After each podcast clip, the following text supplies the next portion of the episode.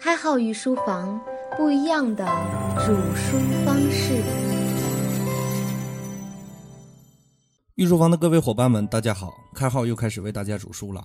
在写稿子之前，我特意的去查了一下我们今天节目的标题“上杆子不是买卖”，发现是一句东北方言。因为我们的听众分布地区不仅仅只有东北，所以我花几句话的时间把这个题目解释一下。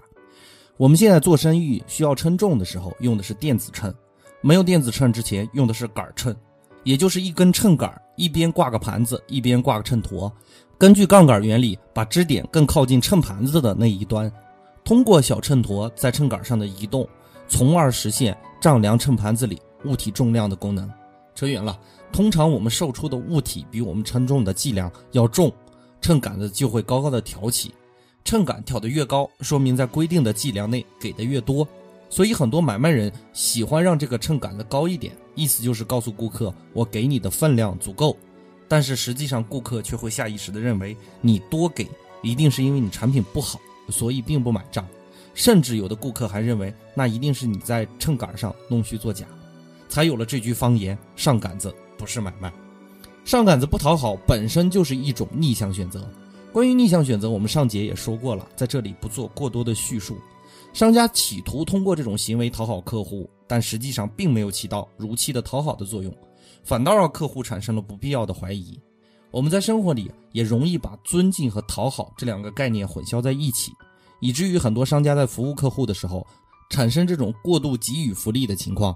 也正是因为客户担忧逆向选择的情况发生而做出的反应，实际上更容易产生逆向选择的事实情况。说到这里，可能有人会想了。难道逆向选择就真的没有解了吗？别着急，我们开始讲故事。我说一个人，大家都可能知道姜子牙，很多曲艺作品都有说过姜子牙的故事。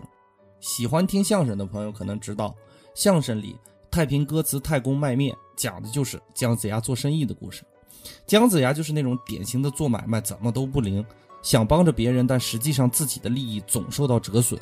你要说他没能耐吧，也不是。《史记》里对姜子牙有几点概括，《史记·齐太公世家》里说过姜子牙太公博闻，意思就是说姜子牙这个人很有见识，还说天下三分，其二者归周者，太公之谋计居多，意思就是说这个人计谋很多，还说后世之言兵及周之阴权借宗太公为本谋，意思是姜太公这个人应该是后来所有兵法的祖师爷，可见这个人是聪明至极的。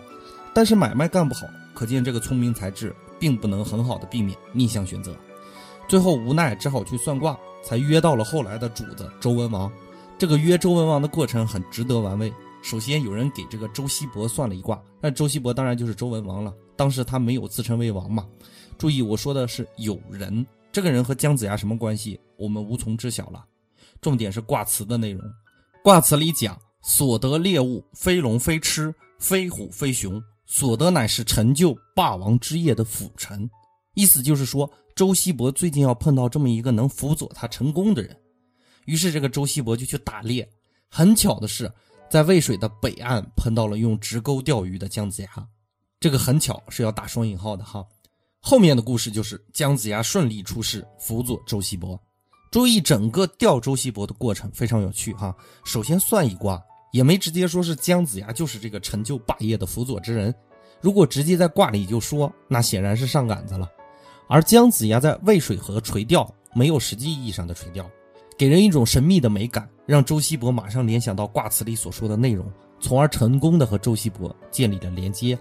我们再聊一个例子哈，我现在猜一下，我估计哈，我们的听众中几乎都在三天以内吃过土豆，但是大家一定不知道，在世界的其他地方。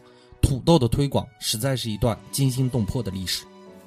俄罗斯的土豆是彼得大帝在位的时候引入的。彼得大帝以重金从荷兰购回一袋土豆，并且种植在皇宫的花园里。公元一八四二年，俄罗斯发生了饥荒。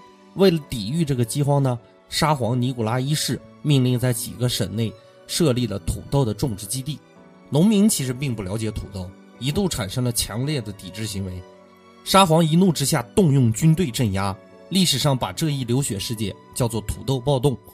但是早在1785年的法国就没有发生流血事件，当时的法国也面临饥荒问题。饥荒发生之前，土豆在法国的推广也一直不是特别的顺利。自从法尔孟契纳把土豆引入到法国，虽然他也很积极的推广，并且免费的发放土豆的块茎给农民做种子，想以此解决饥荒的问题，但当时的很多法国人都以为它有毒，不愿意种植。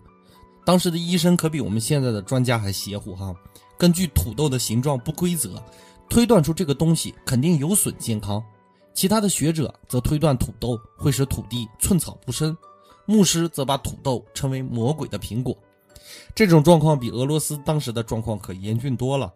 但是这个推广人想了一个很好的办法，他经过国王的批准，在一块全国都知道是最贫瘠的土地上种植土豆，然后派士兵镇守着这里，周围的农民反倒好奇起来，晚上绕过士兵去土地里偷了土豆，然后种植起来。很快，土豆就在法国推广开来了。法国的方法比起俄国来说，自然是更有效的行为。如果我们用俗话来说，就是人要往贱处打。如果要用标准的学术语言来回答，那就是法国学者成功的利用了农民害怕发生逆向选择的心理，从而完成避免了逆向选择。我们古代也有类似这样的智慧总结。韩非子曾经说过：“鲁自卖球而不受，士自欲变。”而不信，意思就是说，奴隶去卖裘皮大衣是卖不出去的，因为他面对的群体不对，必然会产生逆向选择。读书人自己夸自己，也是没有人相信的。所以有些时候，有些哲学智慧看起来很矛盾，明明想要 A，却要往相反的 B 地方使劲。如果从逆向选择的角度来看，这种方法是有效的。所以《道德经》讲：“天之道，利而不害；人之道，为而不争。”是很好的避免逆向选择的办法。我们经常看到一些公司培训销售人员，总考虑如何渗透到对方的生活里去，考虑怎么方便客户去结算。我看大可不必。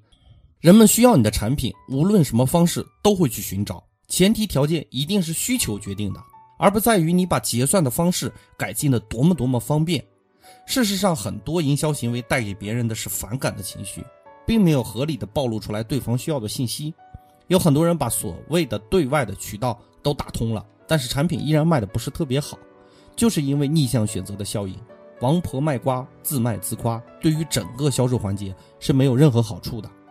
我们的产品、我们的服务，甚至是我们的才华，在推广的过程中，就像那颗土豆一样，要尽量的避免逆向选择的发生，还要小心翼翼的利用对方企图避免逆向选择的心理，以其人之道还治其人之身。才能很好的达成我们想要的目的。白居易在《琵琶行》里也写过这样一句话：“千呼万唤始出来，犹抱琵琶半遮面。”犹抱琵琶半遮面才是我们应该有的姿态。如果你一丝不挂的站在别人面前，只会带给别人不舒适的感觉，并没有丝毫的美感。再引申一下，我们有很多必要的礼节，就是在下意识的避开逆向选择，因为太直接或者太多的暴露不必要的信息，在人际交往的过程里。一定是滋生逆向选择的土壤。我以前在网上看过一篇这样的文章：世界上最好的三种勾引方式，一是拒绝，二是若即若离，三是死心塌地。前两种方法让人哭笑不得，但是根据今天的内容来看，这种拒绝不是抛弃，而是欲擒故纵。从一定意义上来说，也不无道理。今天的内容就播讲到这里，更多的内容关注微信公众号“开号御书房”。感谢大家一直以来的支持。我们下节再见。